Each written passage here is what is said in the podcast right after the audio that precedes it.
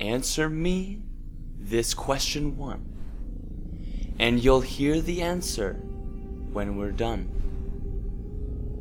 What two things can you never eat for breakfast? Again, what two things can you never eat for breakfast? Oh, what's up, guys? Will here to bring you a family English podcast, bringing you the English that you crave.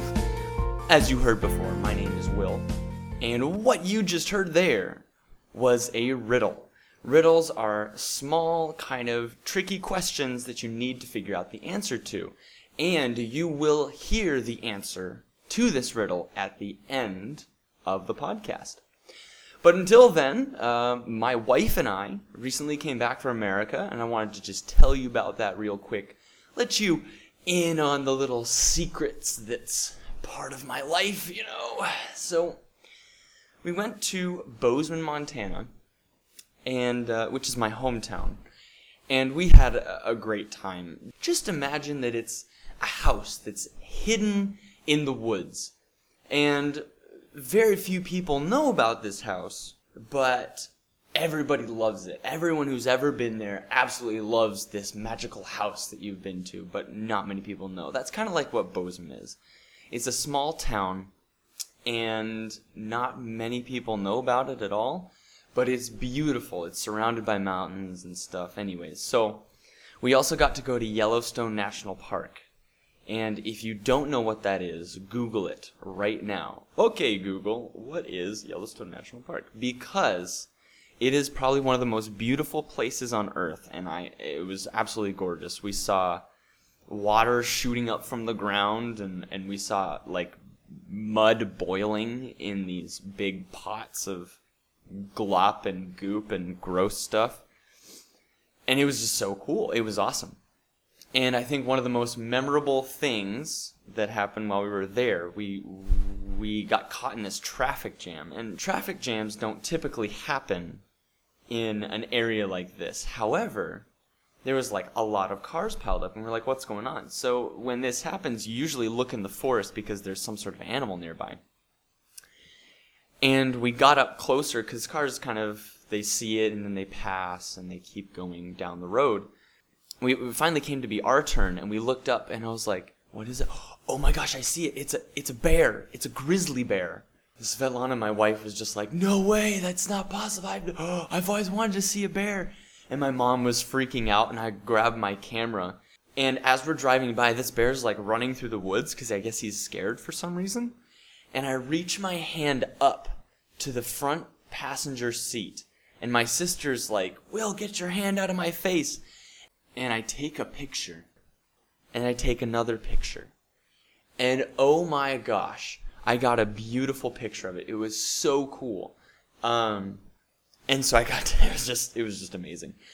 And uh, yeah, so our time in America was pretty awesome. But anyways, enough about that.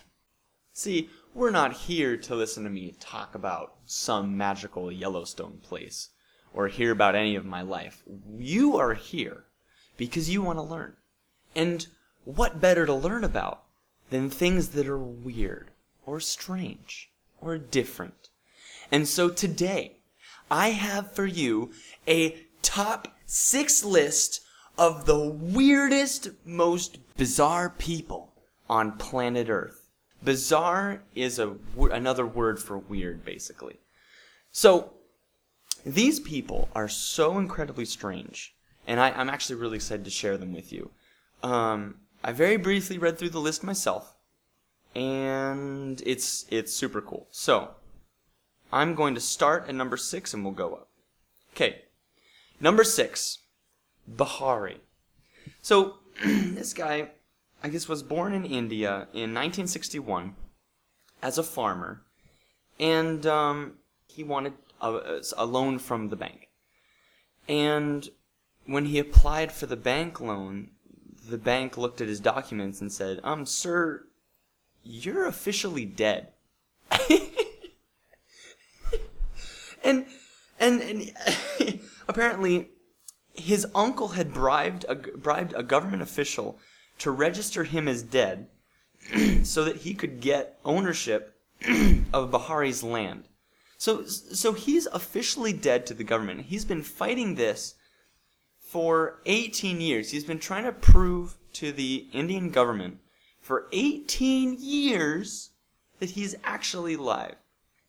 And apparently, he's not the only one. This, this is the weirdest part. There are at least a hundred other people who are officially dead who are still alive. And that's, that's that doesn't make any sense. That's so weird. and and now apparently the association he started this association to try and get people who are dead to be registered as alive who are actually alive. Um, they have 20,000 members.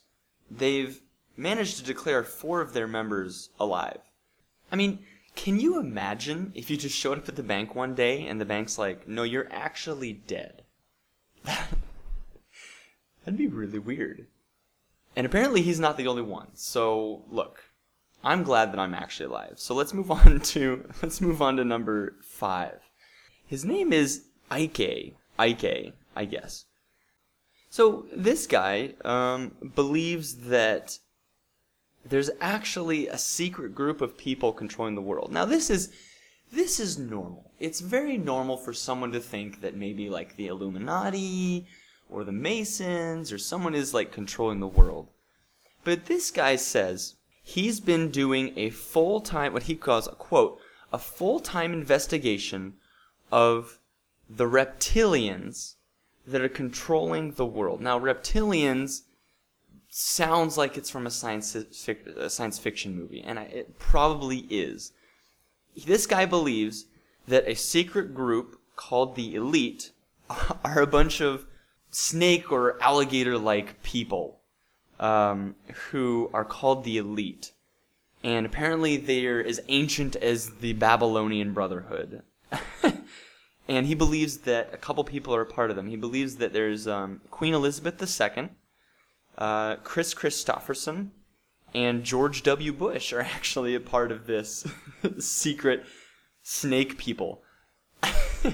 I mean, what, what what's going on in his head to think that there's a bunch of I don't know. Like it, I'm gonna let him think what he thinks because his life sounds a lot more exciting than mine. Number four. Um, so there's this guy, and his name is Mehran Kamari Nasseri.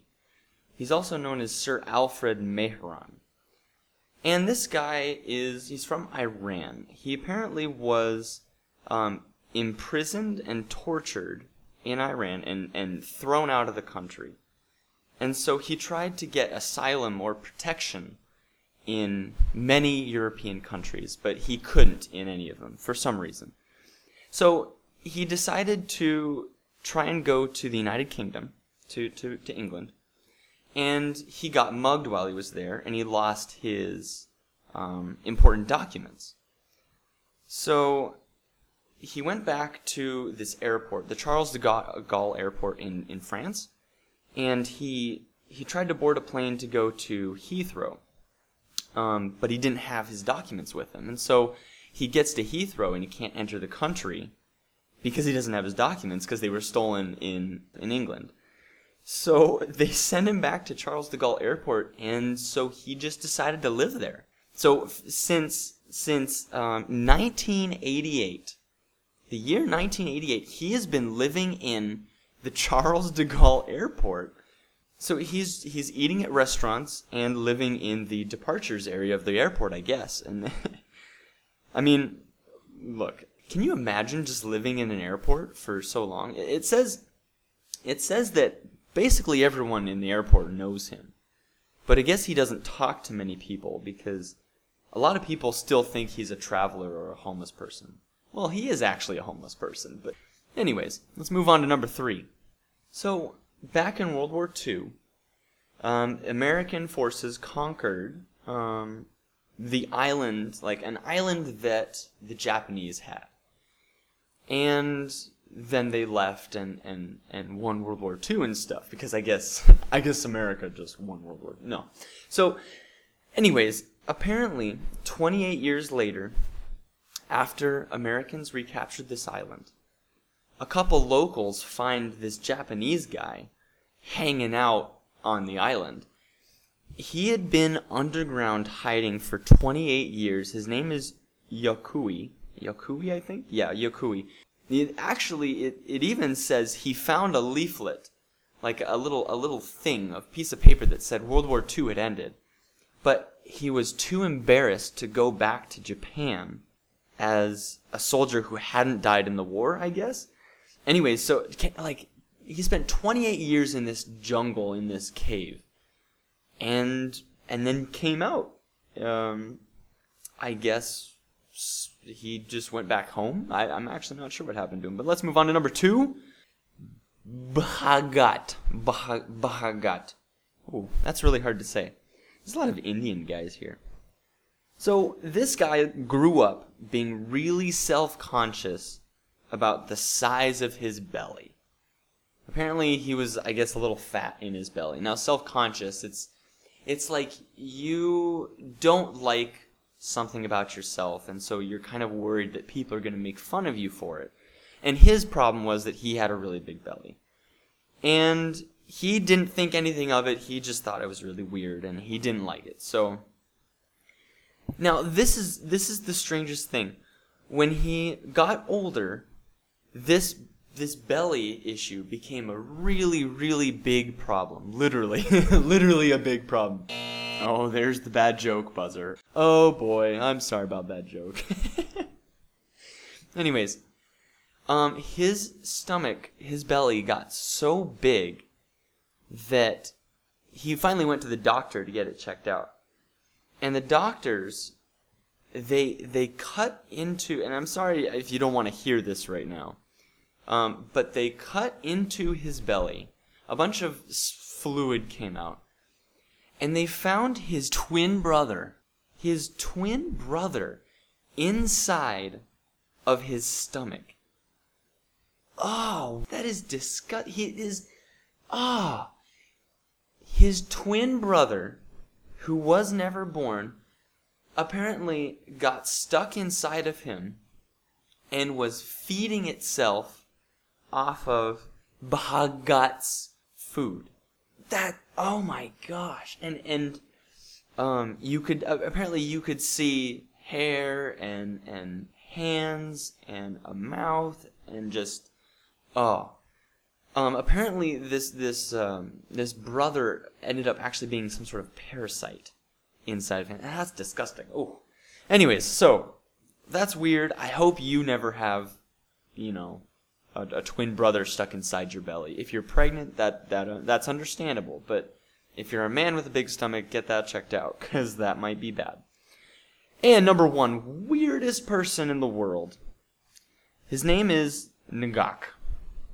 Nagak. May, I mean, okay, maybe there's a silent N. Maybe his name is Gok. Nagak. I don't know. It's something like that. Anyways, so this guy got a fever. okay, he got a fever in 1973. You know, whatever. Like, I get fevers. Everybody gets fevers, right? Um, he was feeling a little sick. And then he just didn't go to sleep. And he did not go to sleep for about 30 years. He, not co- constantly, but he has had 30 years of sleepless nights. He, like, oh my goodness, he, he does not go to sleep. Like, at, at like at all.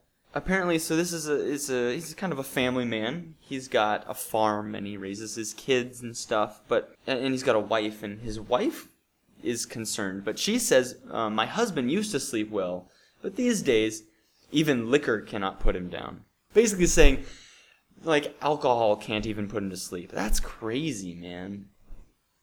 Three decades without sleep. I don't know. I don't know about you, but I love my sleep, and I would not give three decades away. So, that is the weirdest top six list for you today. So post a comment on which one you thought was the weirdest, or which one you liked the most, or if you know of any other weird stories.